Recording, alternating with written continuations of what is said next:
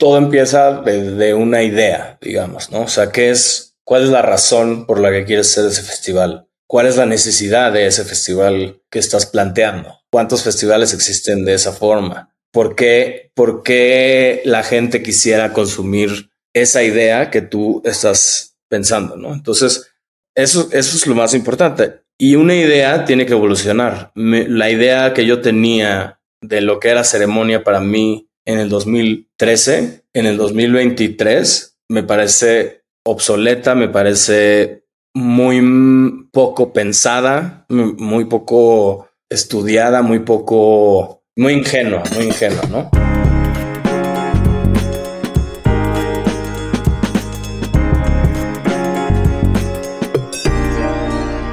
Hola, ¿qué tal? Bienvenidos a todos a su podcast en tu orilla. El día de hoy estoy muy contento porque del otro lado de la llamada tengo a alguien que admiro mucho desde hace mucho tiempo, al buen señor Diego Jiménez de Grupo Eco. ¿Cómo estás, Diego? Todo bien, aquí, gracias por la, la invitación. ¿Cómo va todo? Todo marcha en orden. Me imagino que, que, al igual que muchas personas andas con ya con el cierre de año respirándote en la nuca y con todo lo que está sucediendo, pero todo muy bien. Como te digo, la verdad estoy muy contento de que vengas a este espacio. No sé si has tenido la oportunidad de echarte algún capítulo, pero varias personas han mencionado tu nombre, han mencionado lo que está construyendo Grupo Eco y ante tanta relevancia y también con este anuncio del ceremonia, pues vi perfecta la oportunidad para para que vinieras a charlar acá. Entonces, para poner a todos eh, un poco en contexto, Diego, ¿podrías contarme cómo se han visto tus últimos tres meses de trabajo? ¿Cómo luce tu día a día a hoy, 22 de noviembre del 2023?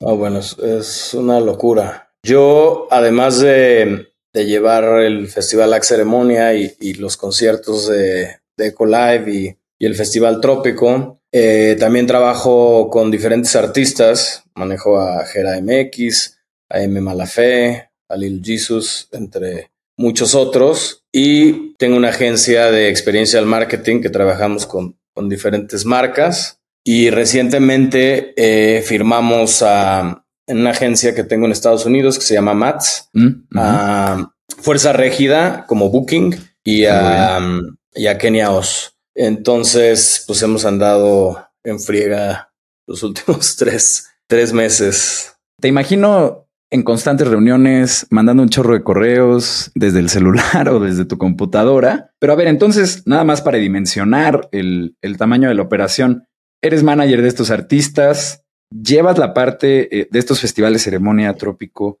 y todo lo de Eco Live. Ahí funges como, como booker, como director, eh, como todólogo.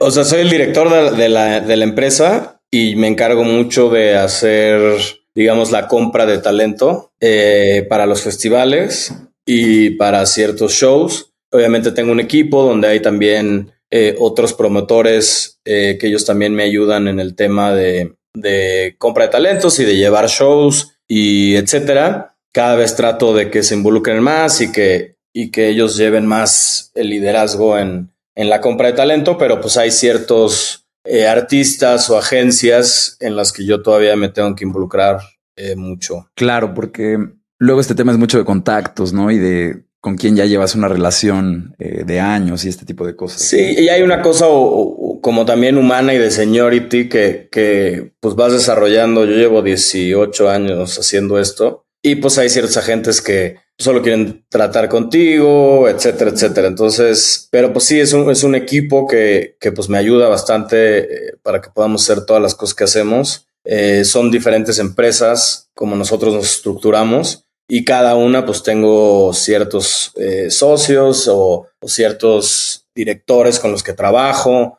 etcétera. O sea, cada, cada entidad es independiente, aunque pues somos somos este, empresas hermanas, digamos. Eh, cada quien pues, tiene sus KPIs y sus, y sus eh, PNLs y, etcétera, y que tiene que cumplir con sus equipos, ¿no? Ok, muy bien, entiendo. Que eso es ya lo que empieza a conformar esta fotografía de empresas de, de Grupo Eco, me imagino. Correcto. Me encantaría que me contaras ahí un poco justo cómo está conformado ese grupo y cómo se llega a la idea de que ese es el siguiente paso lógico en el paso de todas esas empresas, porque hasta donde yo me quedé, había varias, eran un buen puñado, si no es que más de 10 ya rascándole ahí, ¿no? Sí, más, somos más de 10. Yo, yo te digo, yo nada más me involucro en esos cuatro, que es MATS, que es la agencia que tenemos en Estados Unidos, que es con mi socia Niria León. TCM, que la llevo con Hugo Díaz y con Morgan, que es donde llevamos la representación y booking de diferentes artistas. Eco Live, que es la de eh, shows y festivales, que la llevo con Martín, mi socio. Y Cartel, que es la agencia donde hacemos las cosas de marcas, que ahí la somos cuatro personas quien, quien llevamos esa empresa en el lado directivo, que es María Infante, Carlos Sports, Martín Casas también y, y yo. Ahí un poco hago yo más la parte de estrategia y creatividad y Martín se encarga más de la parte de ejecución y producción, digamos. Pues tratamos de ser como duplas en cada una de las empresas. La dirección no llevarla solo una persona, sino llevarla en conjunto y pues nos ha resultado porque hemos podido trabajar en diferentes eh, vertientes o diferentes ramas, porque al final el entretenimiento es muy complejo de hacer negocios y no construyes como un rompecabezas, porque los shows pues, pueden ser muy variables, pues en un día perder muchísimo dinero y el otro día ganar muchísimo dinero, pues como que vas compensando, pero al final pues hicimos un ecosistema donde diferentes servicios nos ayudan a mitigar ese riesgo en el sentido de que pues, si en un show te va mal, pero pues también estás haciendo, eh, digamos, el cashless y también estás operando las barras y también estás haciendo otra cosa, pues esos ingresos mitigan un poco el riesgo de que pues no se vendieron los boletos o que no, no fue el evento que tú esperabas, este, o el artista cobró mucho, o no sé muchas cosas que pasan en el entretenimiento, o hubo un huracán, o, hubo una huelga, o llegó el COVID, o X, Y, Z, ¿no? Sí, siempre pasan muchas cosas. Esto que mencionas eh, me remonta a la conversación que, que tuve con Lex Borrero justo para este espacio, donde él me contaba un poco que en su visión estaba el adquirir todo lo que es la cadena de producción de lo que englobaba a pues dónde estaban metiendo ellos mano, ¿no? O sea, tenían la disquera eh, de Neon 16, también tenían justo otra agencia de marketing em, y de ahí se iba extrapolando a una agencia de management hasta pues poder cubrir como con toda esta cadena. Y justo él mencionaba cómo, cómo es algo que pasa mucho en otras industrias, pero no tanto en la industria musical y hace pues todo el sentido del mundo, ¿no? Porque es esta noción de tener un negocio redondo donde si las cosas salen bien, pues todo sale fenomenal, pero si las cosas salen mal, pues hay algunos que son proveedores, como podrías mencionar la, este servicio de, de barras que tienen, que pues bueno, independientemente de todo, tendrá eh, su fee de producción o demás o ciertas facilidades y la cosa no sale tan bien, ¿no? Va por ahí la cosa un poco del ajedrez que están armando. Sí, o sea, lo que nosotros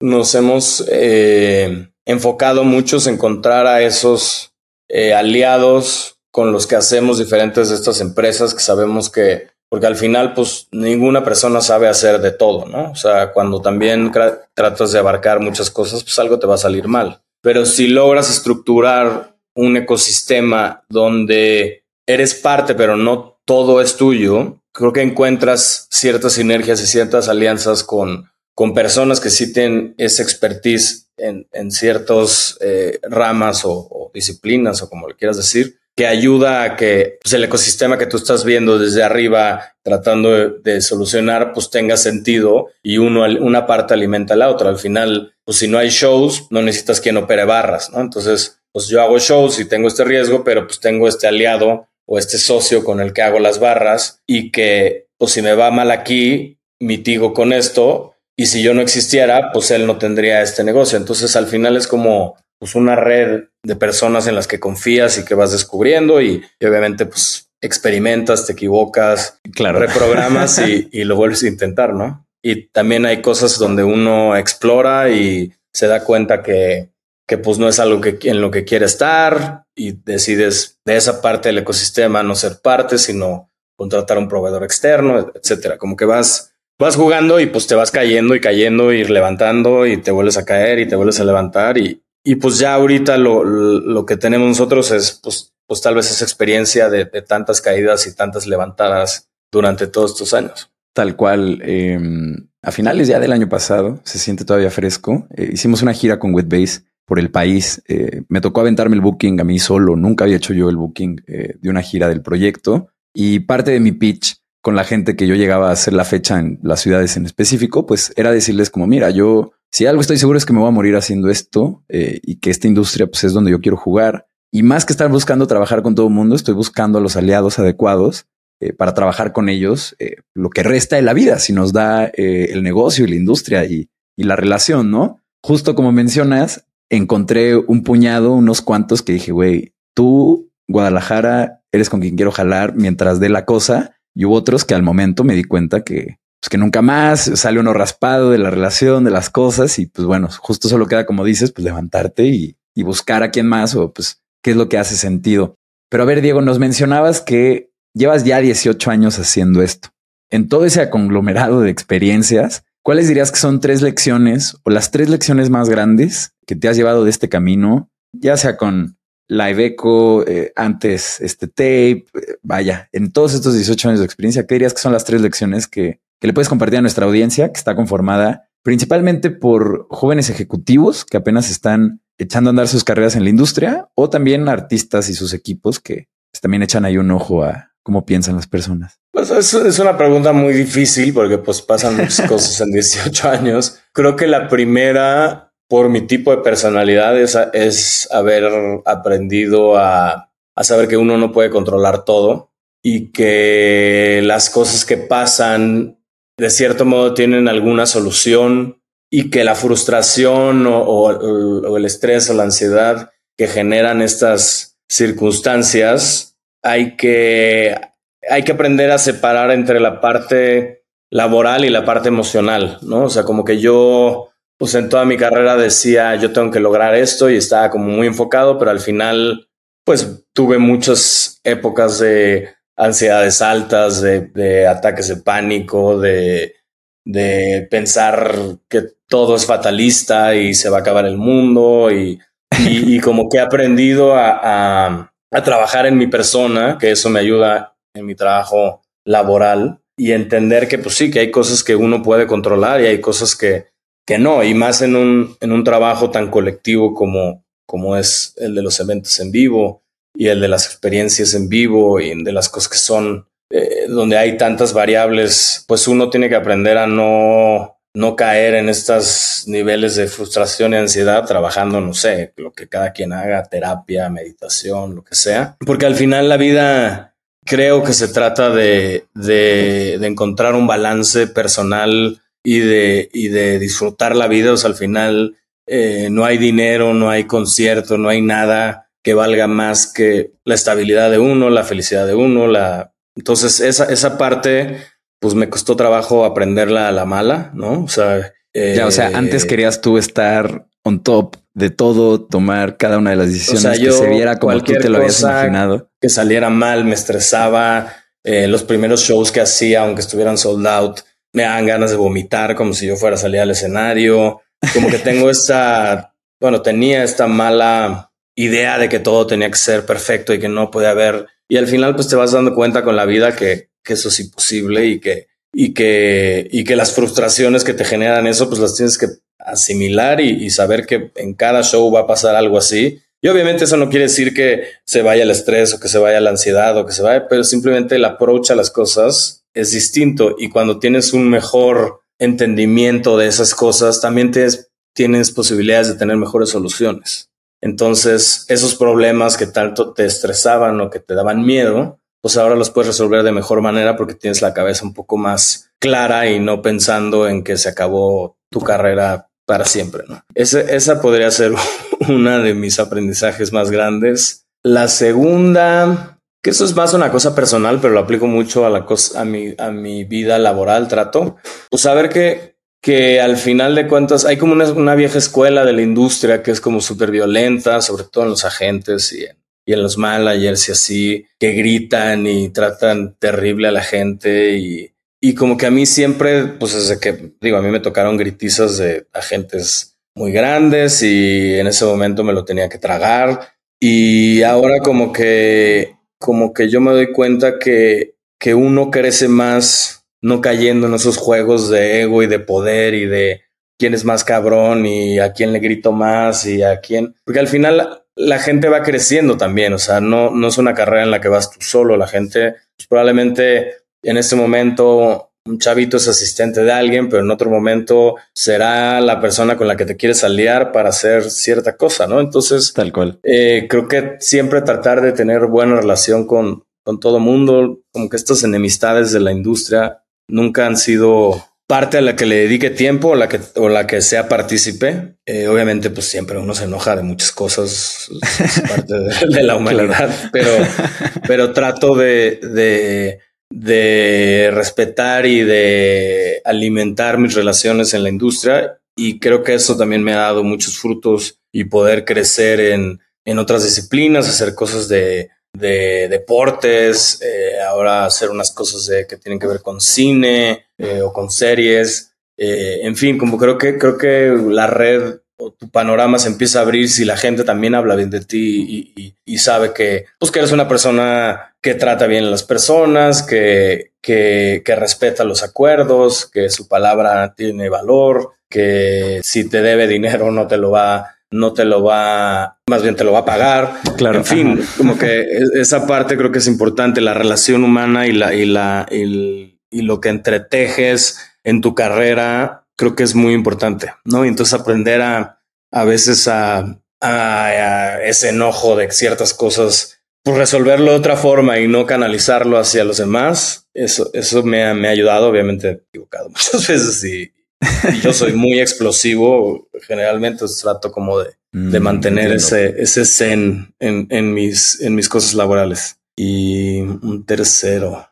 pues que hay que trabajar, o sea, al final eh, las cosas, si uno las, las busca hacer, no se hacen solas. Y esto es un poco cursi que todo el mundo dice, pero, o sea, como que el miedo al fracaso y, y, que el fracaso te detenga a hacer las cosas, pues creo que es uno de los errores más grandes. Yo, por ejemplo, trabajo con, con Camilo Lara, un artista que lleva mucho tiempo, pero que le costó por, al principio como demostrar, pues digamos, su valor como artista, porque él venía de una disquera, entonces como que a la, gente le encanta hablar de que no, pues es que le va bien porque está conectado y porque no sé qué. Que eso es una falacia porque al final tú puedes conocer a quien sea, pero si, si no sabes hacer las cosas y no sabes conectar con la gente y si no sabes, pues la gente no va a seguir tu carrera y no va a ir a tus shows y no va a comprar tus discos y no va a comprar tus playeras y etcétera.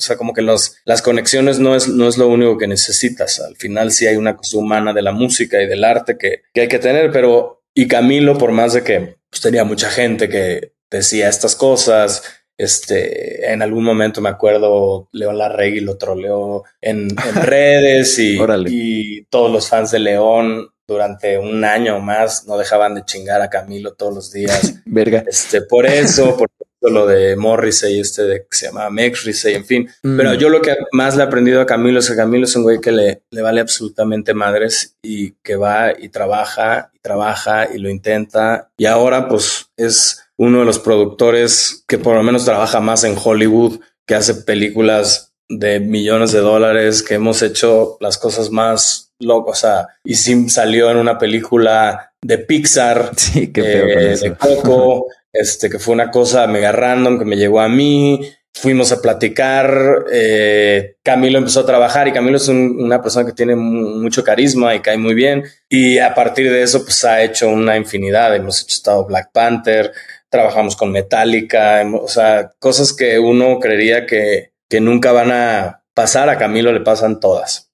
y es porque es un güey que no deja de trabajar y que entiendo y que hace Black Panther y dice, ah, bueno, a ver, voy a hacer tal vez Santa Fe Clan, que ya es más conocido, pero también voy a trabajar con Fodekush, o también voy a traer a este productor, o también voy a hacer esto con esto. Y entonces al final él va también alimentando su creatividad con otros artistas, pero también ve las, las cosas que puede hacer para otros artistas y los otros artistas dicen, ah, mira, esto me lo hizo Camilo. Sabes, al final es un güey que no deja de trabajar y que le salen las cosas que además, digo, tiene un talento eh, y es una de las personas a las que más le, les he aprendido, pero lo que más he aprendido es su tenacidad. O sea, es un güey que, que no se derrota y que obviamente, pues hay momentos difíciles como cualquier carrera, pero, pero nunca para. Y eso, ese drive de hacer las cosas me, pues siempre me ha inspirado y, y trato de replicarlo. Claro, es como esta noción de tú nunca vas a, o bueno, no conviene nunca apostar contra alguien que se para todos los días a trabajar. 100% es, esa bandita eh, pues, sencillamente no para, ¿no? Y, y, muchos hay eh, figuras históricas que yo admiro que son así. Otra de ellas es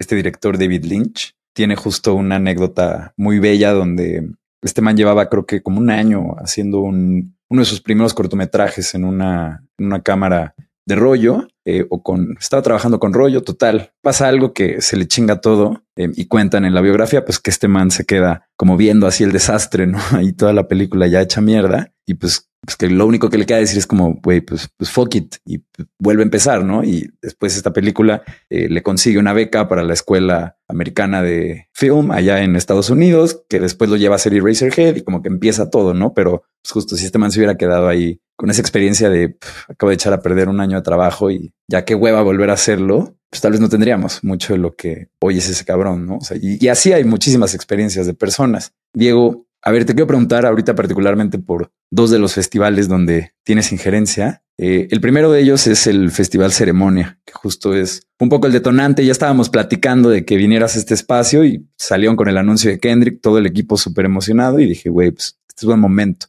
¿En qué momento te das cuenta y el equipo fundador del festival en general, de que tiene que existir un festival eh, como festival ceremonia. ¿Qué es lo que los lleva a eso y cómo se dan las circunstancias? Pues mira, yo eh, cuando era muy joven hacía un festival que se llamaba MX Beat, eh, que era un festival de Malboro. Y como la premisa de ese festival era, era un festival que hacíamos, más bien, era un festival que hacía CIE y CIE nos contrataba al Torto y a mí que es la empresa que, que teníamos antes que se llamaba Tape, mm. para ayudarles a programar ese, ese, ese festival. Y, y la premisa era como, ¿cómo hacemos que nuestra marca se vuelva relevante con los jóvenes que nos ven como este vaquero en un, en un caballo, como los anuncios clásicos de Malboro, ¿no? Ajá. Y entonces nosotros eh, en ese entonces, pues había mucha música que venía a México porque Ocesa, ya existía, pero había muchos artistas que, que no estaban teniendo el lugar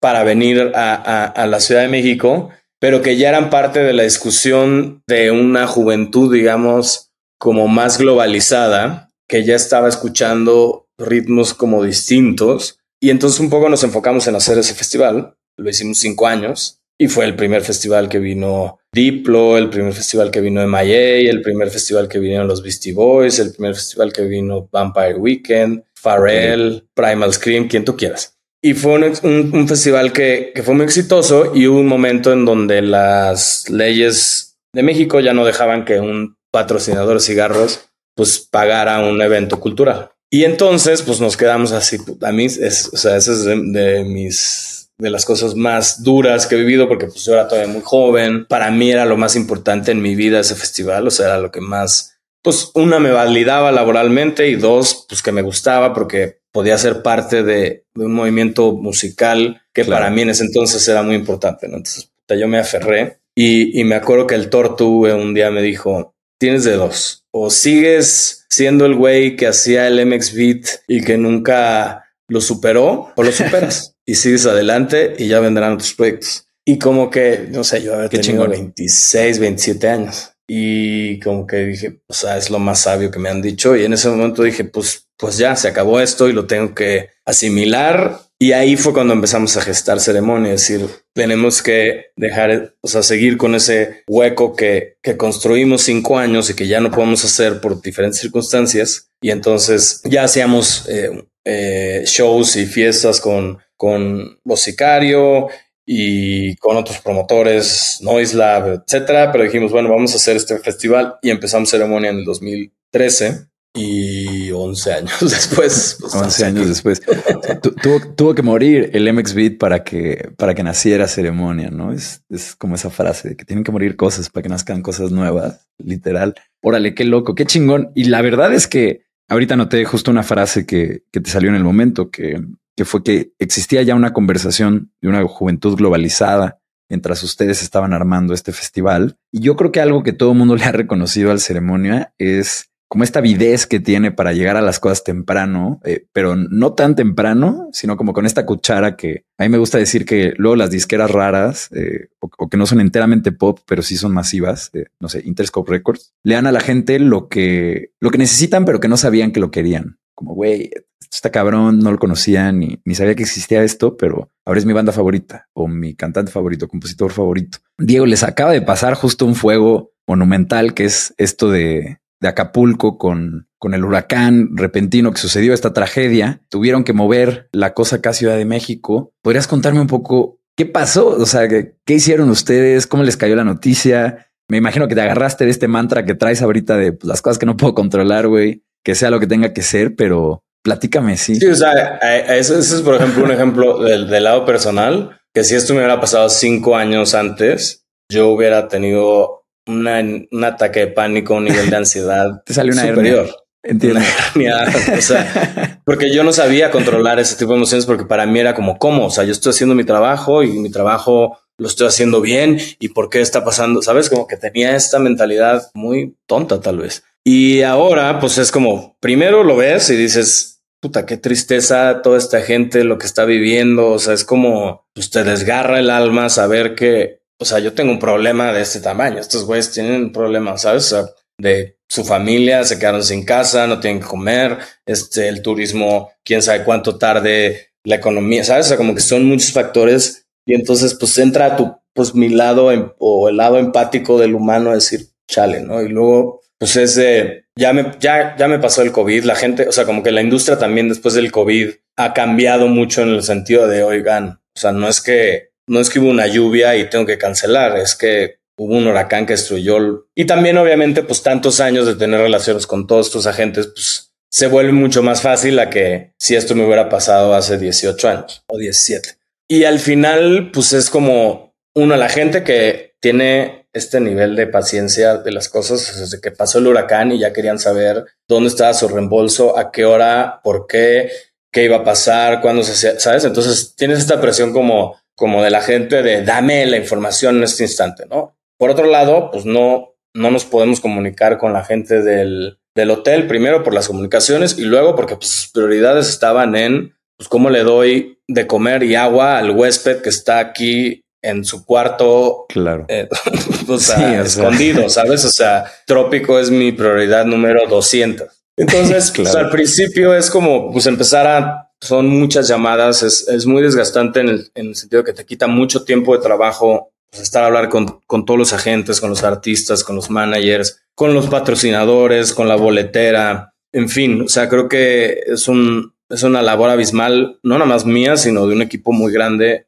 que le tiene que dedicar mucho tiempo. Y por otro lado, pues dijimos, bueno, tenemos tiempo, creo que podemos rescatar a ciertos artistas, podemos hacer un evento de beneficencia que aporte algo a, a la gente de Acapulco, al final, Acapulco pues ha sido nuestra casa, llevamos, era la edición número 10, nos ha ido siempre increíble eh, en Acapulco, entonces pues era como, como ayudas no nada más de, de, forma personal, sino de una parte más colectiva, ¿no? Entonces, pues logramos eh, convencer a los dos eh, headliners que pues no, no van a cobrar nada. Wow. Y entonces pues empiezas a ver cómo a, a, a, pues, a demás artistas y la gente quiere ayudar y hablas con los patrocinadores y los patrocinadores quieren ayudar. Y entonces como que eso se empieza a volver una motivación a decir, no, pues que sí tenemos que hacer esto, sí tenemos que ayudar y ves las, las fotos, que es una cosa, es un momento muy extraño porque claro, ya la catástrofe de Acapulco como que la gente parece que se le olvidó porque también el siguiente story es un bebé decapitado en, en, Gaza y el siguiente historia es una devastación en República Dominicana y el siguiente, o sea, sabes como que todo es como pedo tras pedo. Ajá, entonces eh, ahorita ese es, por ejemplo, el labor, la labor más grande que tenemos de cómo hacemos el marketing para que la gente vaya a este festival, done dinero, o sea, bueno, compre su boleto que se va a donar y entienda la importancia de que ese dinero llegue a la gente de Acapulco, porque ahorita la juventud ya está en el siguiente tema como si estos otros temas ya se hubieran resuelto o ya no son tan importantes o ya no son tan graves. Entonces, toda esta semana, por ejemplo, llevamos juntas de, de cómo estructuramos un mensaje o una idea para que la gente entienda que su boleto o, o pedir su reembolso al final afecta el dinero que le podemos llevar a ciertas personas en una catástrofe natural sin precedentes en México. Es como si hubiera llegado un huracán a San Francisco. O sea, todo el planeta Tierra estaría mandando relief, ¿sabes? Pero como Acapulco y como somos México y como le valemos pito al mundo probablemente, pues no pasan esas cosas, pero, o sea, el nivel de catástrofe es como si la ciudad de San Francisco estuviera destruida. Y si la, ¿sabes? Si, si San Francisco estuviera destruido, todos los medios de comunicación globales estarían hablando de ese tema. Ahorita, pues obviamente el foco es la guerra que tenemos en, en Israel y Palestina o la guerra de Ucrania, que también ya medio que pasó de moda y la gente ya no habla de ella, pero pues siguen en guerra, o lo que está pasando en el Congo. O sea, como que hay tantas catástrofes. Entonces, ese, es nuestro reto ahorita más grande y lo más difícil. Otro, lo mitigamos, una, porque no pasó justo el fin de semana de trópicos, sino pasó un mes y medio antes. Eso ayuda tiempo. a que puedas cambiar los vuelos de los artistas, ¿no? O sea, obviamente sí se pierde dinero, pero no se pierde el mismo dinero que si es el fin de semana, que si es antes, ¿no? O sea, tienes tiempo de reestructurar, decir, oye, este vuelo que tenías para esto, mejor ven a este otro festival o ven a esta otra fecha en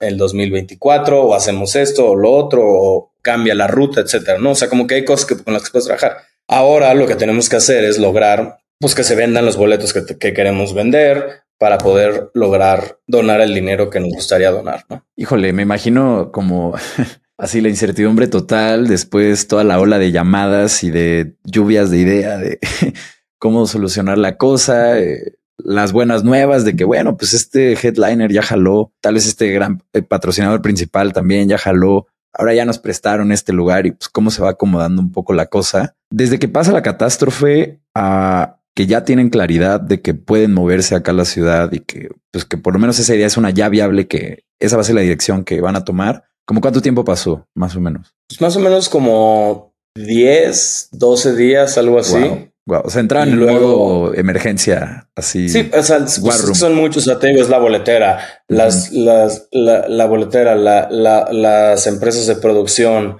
todo el tema de ambientación, el venue en Acapulco, el venue en México. ¿Cómo funciona que la boletera cambie unos boletos que ya están vendidos y la gente no quiere regresarlos? que les sirvan ahora en México, ¿sabes? Y que también les demos un consumo y cómo les, cómo anunciamos y cómo se, se, pelearon, se enojan de que no les dimos toda la información en redes. Entonces, ah, bueno, hay que contestar esto. Entonces, el mensaje que tienes que dar para que la gente entienda lo que tiene que hacer para poder venir a esto. Luego, ah, ok, el Underworld va a estar aquí, viene de Miami. ¿Cómo resolvemos que lleve su equipo, que ya no iba a traer a, Acapulco, que ahora lo traiga a México y que tenga las condiciones de producción que necesita para hacer el show que va a mostrar? Todo ese proceso es eterno. Claro. Y es de llamadas y de, no, no, oye, no, pues es que uno de los de tal este grupo no entiende dónde se va a donar el dinero, ¿no? Pues hay que hacer una presentación que explique cómo funciona el dinero, cómo va a entrar, a qué, a qué fundación la vamos a dar y cómo se va a usar ese dinero, ¿no? entonces, ah, no, pues que en inglés, que porque no habla, no sé qué, bueno, tradúcelo. Hablar con la asociación civil a la que le vamos a donar, oye, ¿cómo sabemos que el dinero que te vamos a dar podemos darle transparencia a la gente que va a donar este tema y podemos explicar, no, pues es otra cosa. Claro. O sea, toda esa parte que la gente no ve, que, que nada más es dame mi reembolso. es un pedo. Sí, claro. No, y, son muchas personas y es mucho tiempo. Y 12 días me parece tiempo récord, la neta. O sea, para sacar todo esto, justo por eso te decía, me los imagino como en modo war room, así, güey, todos en una mesa redonda mandando correos y haciendo llamadas. Pero a ver, Diego, quitándonos el este sabor de boca que al final yo creo que es, que es agridulce, ¿no? Porque al final yo creo que va a terminar siendo un gran festival, luego las buenas causas como que unen a la banda y, y como dices, ¿no? O sea, en un momento donde parece que ya pasó de moda el echarle la mano a Acapulco, pues llega un festival que se erige de casi casi en 12 días para poder justo echarle la mano. Entonces yo creo que eso va a salir muy bien. La mejor de las suertes ahí a ti y a tu equipo. Y bueno, a ver, algo que también quería preguntarte es Justo mencionabas que tú te involucras mucho en, la compra de talento eh, y en la dirección en general, eh, ya sea de o del festival o los festivales eh, o de EcoLive, pues como promotora de eventos. Como promotora y, extrapolando eso a pues, lo que hacías en tape y a los lugares por donde pasaste antes, siento yo que ustedes han llegado temprano a, varios nichos que resultaron ser pues desde el lado de industria muy redituables y desde el lado cultural muy relevantes, ¿no? O sea, yo veo ahí como una clara influencia en la cultura club de la Ciudad de México y de traer cosas como alrededor de ese nicho. También con los corridos tumbados, como empezando a introducir ese talento de manera masiva antes que cualquier otro festival. E incluso eh, jalando cosas como, como rojo o metiendo un pie ahí al hyperpop, que es como este género que también yo, mi teoría es que viene una ola como de eso. Entonces me encantaría preguntarte ¿Cómo es que se mantienen actualizados en esa materia de la compra de talento? Pues a, mí, a mí siempre me ha interesado como las, las artes, digamos, eh, la cultura. Yo, y yo creo que la forma en la que uno se mantiene relevante es teniendo conversaciones, yendo a los lugares, escuchando recomendaciones, leyendo publicaciones, estar en TikTok, estar en Instagram, estar en, ¿sabes? Al final creo que la vida te da pues toda esta información y tú vas buscando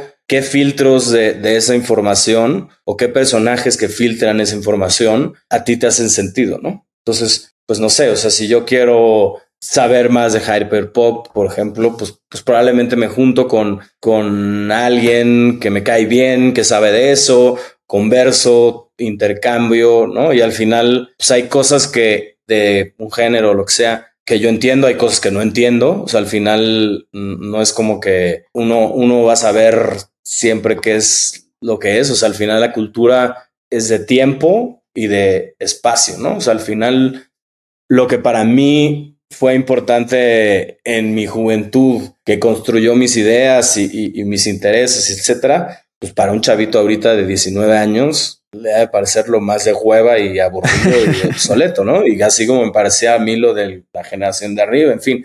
Pero sí hay ciertos patrones que uno va entendiendo entre más crece. Estoy de acuerdo. Que se van repitiendo y que, y que, y que la construcción de las ideas están basados en cierto tipo de cosas que uno puede ir identificando generación tras generación y que a través de, pues sí, de conversaciones y de, y de entender y de buscar cosas nuevas, cosas frescas, pues te vas encontrando con ciertas cosas. Hay cosas que se te pueden ir, hay cosas que las agarras, como dices, antes de que tal vez el mainstream las entienda, como el caso, por ejemplo, yo me acuerdo discutir con varias personas de tenemos que meter a Natanael Cano y era como, ¿estás seguro? Y ahora, te lo juro, pongo mis manos. O sea, o, por ejemplo, promotores en Sudamérica que yo les dije, tienes que tener a Rosalía y me dijeron, no tenemos idea de qué me estás hablando. Y luego, seis meses después, por favor, consíguenos a Rosalía. Y era como, hermano, o sea, pon atención lo que te está diciendo la, la, cultura, las cosas. O sea, al final la gente, la juventud, o sea, se construye de muchas, o sea, de, de las películas, de, de las series, ¿sabes? O sea, qué están programando, por qué están programando esto, de cuáles son las temáticas que se están tocando, por qué se están tocando esas temáticas, qué tiene que ver con esas temáticas. Al final es como, pues uno estudia lo que le interesa o lo que, lo que quiere, pues, pues de la forma, en estos casos, pues no es como que haya un, una carrera de, de qué está pasando en el mundo, pero pues uno va sabiendo que si lees esta publicación, pues te va a dar este cierto tipo de cosas. Si lees este periódico, si lees este escritor, si escuchas a este podcast o si escuchas este otro podcast o si platicas con tu amigo que ves que sabe de otras cosas que tú no sabes, pues, pues uno va aprendiendo y va diciendo, bueno, ¿cuáles son mis pilares de entendimiento? Ah, pues estos 50 personas. Entonces yo cuando quiero tener una conversación interesante, pues voy con esas personas y tengo esos diálogos y aprendo y, y debato también, ¿no? O sea, también hay gente más joven en mi, en mi, en mi oficina que llegan y me dicen, es que esto es lo que sigue y la, la, la, y yo lo escucho y tengo ciertas herramientas para entender que eso es una cosa momentánea y después me dicen, tenía razón. O otras que digo, pues igual y sí, porque he estado viendo esto y esto y esto y esto en estos lugares, pues vamos a apostarle y es de, ah, mira, ahora pasó lo que tuvo que pasar. Entonces, ese es, ese es como el filtro, digamos, que, que uno aprende, se equivoca y de repente dice, puta, soy un pendejo que no vi esto, soy un pendejo que no vi esto. Pero vi este otro y vi este otro y vi este otro y, y te das cuenta, ah, pues mira, él sí latinó y él pensó esto. Ah, bueno, ¿por qué lo pensó? Que eso, por ejemplo, es una... Yo trabajé también muchos años con Toy Selecta Toy Selecta me parece una de las personas. Eso te lo iba a mencionar, pero dime. Más, eh, con más conocimiento que yo, que yo conozco de, de, de, música y de, y entretenimiento porque el güey siempre está tratando de resolver todas las cosas que se le ponen enfrente. Y la forma en la que él estructura su entendimiento es como muy inspirador y siempre está investigando. Dice, ah, ¿qué está pasando con esto? Y, dice, ah, viene de aquí, viene de acá, entonces ramifica, ah, ok, entonces ya entiendo porque esto tiene que ver con esto. Y esa forma de pensar, pues también creo que la he adquirido de convivir con él y de, y de dialogar con él, siempre con él, platicar de cosas o fenómenos culturales me encanta, a mí me encanta el, tema, o sea, la sociología, me encanta saber los comportamientos humanos, me encanta, eh, y a partir de eso, pues también la cultura va de la mano de un, o sea, uno no puede separarla, la cultura no la puede separar de la gente. Claro. Entonces, eh, de esa forma. Qué loco que mencionas a Toy, porque justo mientras platicabas eh, respecto a estar atento de publicaciones, festivales, otras personas, lo que te recomienda la misma gente, y aprovechando para hacer comercial al capítulo que tenemos con él en este espacio, hablábamos mucho en esa conversación de cómo en gran medida lo que se necesitaba lo que era el primer paso para ser un gran disquero o un gran record maker era eh, pues genuinamente hacer un acto de presencia y escuchar a la gente, eh, escuchar la música que suena en la radio, en los restaurantes, en las recomendaciones, eh, en la gente que recomienda música. Y era a partir de eso, cuando escuchabas con plena atención, que muchas veces el camino podía irse dibujando casi casi que solo y que las cosas iban cobrando sentido. Pero sin esa parte, realmente ibas a estar perdido todo el tiempo justo en este tema de eh, pues que hay cosas que son eh, solo pasajeras, eh, que hay cosas que, pues, que parecen muy grandes, que pues, realmente no lo son, pero cuando logras hilar como todas estas cosas, yo creo que sí, tu entendimiento de la cultura es uno, pues no sé, tiene ahí un velo que te hace precisamente unir los cables y decir como, güey, es que esto hace sentido porque es el resultado natural de esto que ha pasado todo este tiempo. ¿No? Como con el hip hop en español, este, o con tantísimos ejemplos que hay como en esa materia. Diego, nos quedan dos preguntas. Me encantaría preguntarte ahora, particularmente con cómo ha ido creciendo ceremonia, también con eso que mencionas de que Trópico había sido pues, este festival exitoso durante 10 años seguidos, algo muy difícil de lograr. Mucha gente no pasa ni siquiera de su primera o segunda edición al tener un festival. Y justo para ese tipo de personas es que hago este, esta pregunta, ¿no? Y un par de conocidos que tengo a lo largo del país que están intentando echar a andar un festival de música alternativa o incluso gente que tiene experimentos en Ciudad de México. ¿Cuáles son los factores que tú crees que son fundamentales para que un festival sea exitoso? ¿Y qué podrías recomendarle a la gente que se encuentra buscando caminar un camino similar al tuyo, por lo menos en esta parte del armado de un festival? Pues mira, primero creo que todo empieza desde una idea, digamos, ¿no? O sea, ¿qué es, cuál es la razón por la que quieres hacer ese festival? ¿Cuál es la necesidad de ese festival que estás planteando? ¿Cuántos festivales existen de esa forma? ¿Por qué, por qué la gente quisiera consumir esa idea que tú estás pensando, ¿no? Entonces, primero, eso, es lo más importante. Y una idea tiene que evolucionar. la idea que yo tenía de lo que era ceremonia para mí en el 2013, en el 2023, me parece obsoleta, me parece muy poco pensada, muy poco estudiada, muy poco, muy ingenua, muy ingenua, ¿no? Que bueno, de las ideas ingenuas también salen cosas que luego se vuelven increíbles, ¿no? O sea, yo lo, yo lo veo en retrospectiva. En ese momento, pues eso era lo que yo creía que era la idea que faltaba dentro de ese espectro de festivales. Obviamente, yo cuando hice ceremonia, o bueno, cuando hicimos ceremonia, el panorama de, de, la música en México era completamente distinto a lo que es ahora. Ahora hay 250 millones de festivales, eh, unos que tienen mucho sentido, otros que no tienen tanto sentido, en mi opinión. Pero al final es, es una idea que fuimos construyendo. O sea, nosotros queríamos hablar de cultura joven y no teníamos eh, ningún espacio queer, no teníamos ningún espacio de activismo, no teníamos ningún espacio de equidad de género, no teníamos ningún espacio de muchas cosas que eran parte de esa juventud que nosotros creíamos representar, pero cuando nos autocriticamos nos dimos cuenta que pues no representábamos porque digo, al final representar a la juventud como un ente es imposible porque las juventudes son distintas, ¿no? Pero, pero como que esta idea de, de, la cultura del intercambio y de las ideas, pues no lo representábamos porque estábamos haciendo una cosa que era así cuando podíamos hacer una cosa que era así.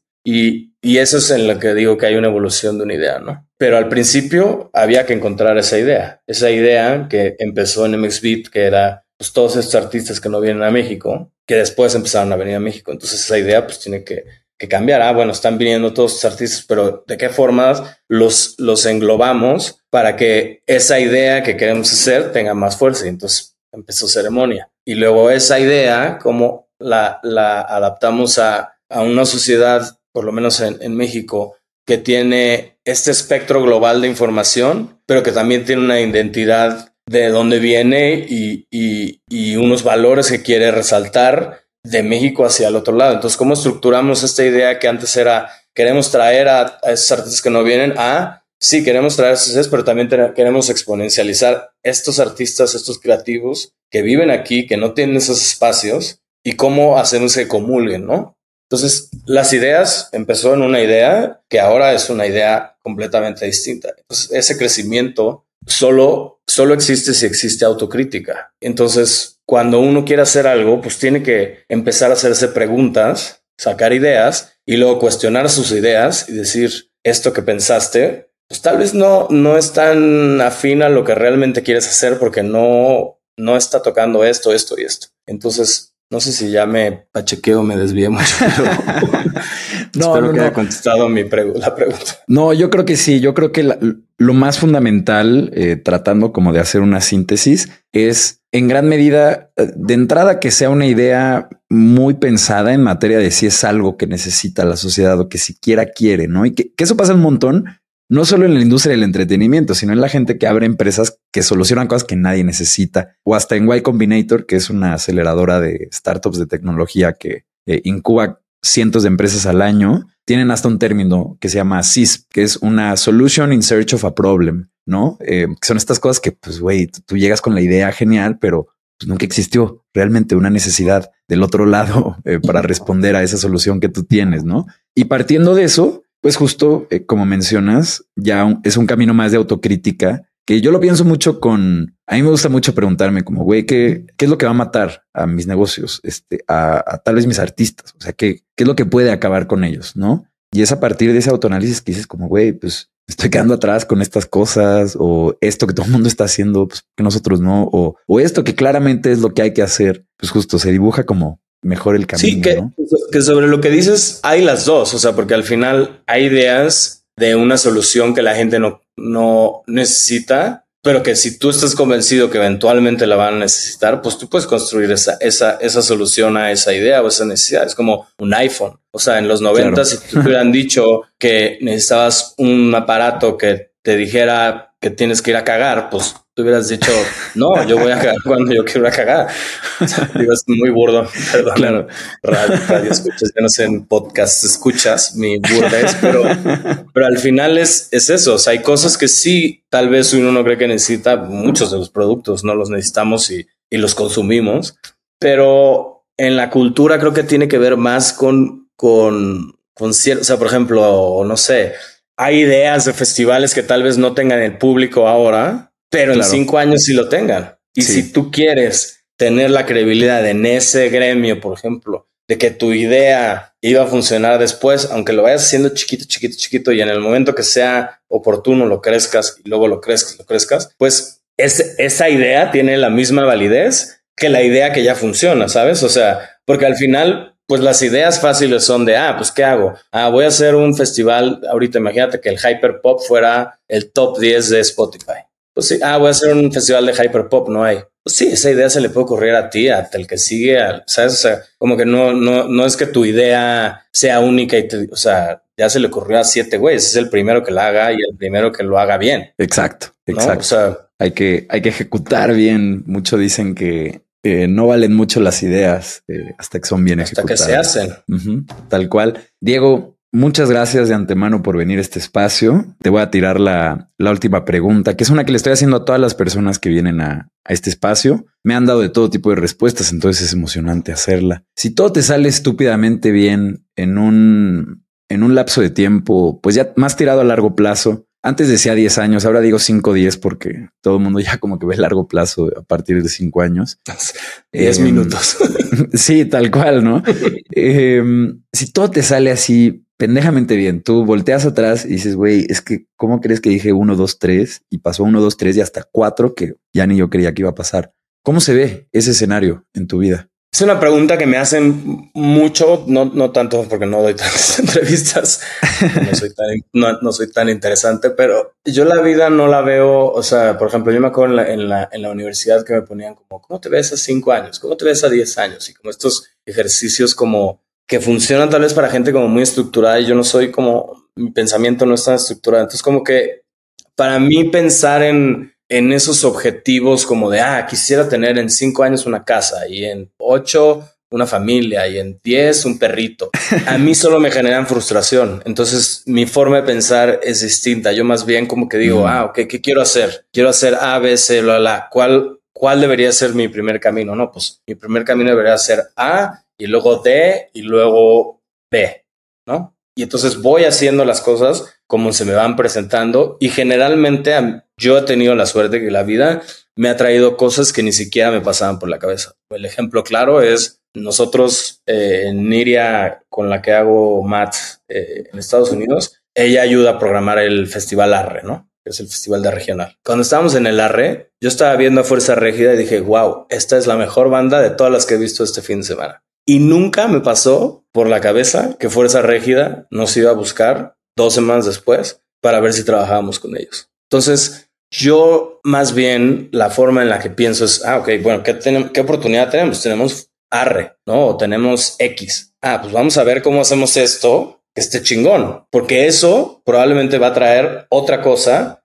que ahorita no podemos ni siquiera visionar que puede pasar y que si, y que si tal vez la visionaríamos, la cagaríamos porque estaríamos descuidando hacer esto, porque quisiéramos tener esto, que esto no quiere hasta que pase esto. ¿Sabes? O sea, como que hay muchas cosas en esta carrera o en esta industria que tienen que pasar para que pase la que sigue y pensar en cuál es la que sigue y cuál es la que sigue y cuál es la que sigue. Si no llegan, lo único que te genera es frustración porque dices, puta, yo le eché un chingo de huevos y no llegó mi plan de B, set. O sea, no es, no, no, no somos contadores al final, estamos construyendo ideas, música, cultura, proyectos, etcétera. Entonces, yo como veo más las cosas es, o sea, todas, la mayoría de las cosas que me pasan así como impresionantes son cosas que nunca en mi vida pensé que me iban a pasar, porque no las proyecté. Simplemente las oportunidades que me llegan trato de hacerlas de la mejor posible que puedo y trato de ejecutarlas de la mejor manera posible que puedo. Y siempre esas me han traído otras cosas, porque me enfoco en esas, no me enfoco en la que sigue, me estoy enfocando en esta, esta es la que tengo enfrente, esta es la que tengo que atacar, ¿cómo la ataco?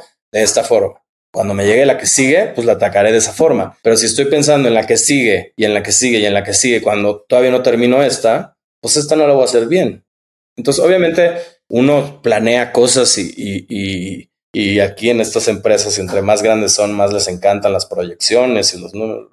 No es mi personalidad. Entiendo que hay gente que le funciona muy bien. O sea, no creo que ningún consejo que den en tu podcast aplique a todas las personas. Este, esta es la que, me funciona a mí y esa es la que yo he decidido llevar y es la que me tiene contento y la que me ha funcionado. Pero si le preguntas esa misma pregunta a mi, a mi dupla, digamos, Martín, te va a contestar una cosa completamente distinta. Y los dos hacemos que la empresa funcione, tanto su su mentalidad y su forma de ver las cosas es eh, relevante y, importante para, para el organismo como la mía. La mía es de una forma, la de él es así, esto. Entonces, pues es como encontrar qué, qué le funciona a uno y, y, ya. y darle sobre eso. No, hombre, qué chingón, qué, qué forma de ver las cosas tan única y tan particular, pero hace todo el sentido del mundo. Y realmente siempre me encanta volver a que pues, todo es en gran medida un acto de, presencia y de, aprovechar el momento que estás viviendo eh, y darle como, pues ya sea lo mejor de ti, tu mejor intelecto, tu mejor energía, eh, vibras, todo, ¿no? Ahí inserta lo que, lo que la gente eh, llama por concentrarse y hacer el jale. Diego, muchísimas gracias por venir a este espacio y a toda la gente que nos esté escuchando. Quiero recordarles que si nos pueden ayudar, por favor, compartiendo este capítulo con alguien a quien ustedes crean que le pueda ser de valor, cualquier joven ejecutivo, algún artista, alguien que forme parte de eh, su equipo, se los va a agradecer muchísimo con el corazón en mano para llegar a la gente adecuada. Nosotros aquí vamos a estar entrevistando a más personalidades como Diego y gente que está recorriendo el camino que muchos de nosotros buscamos recorrer. Nos vemos a la próxima. Adiós.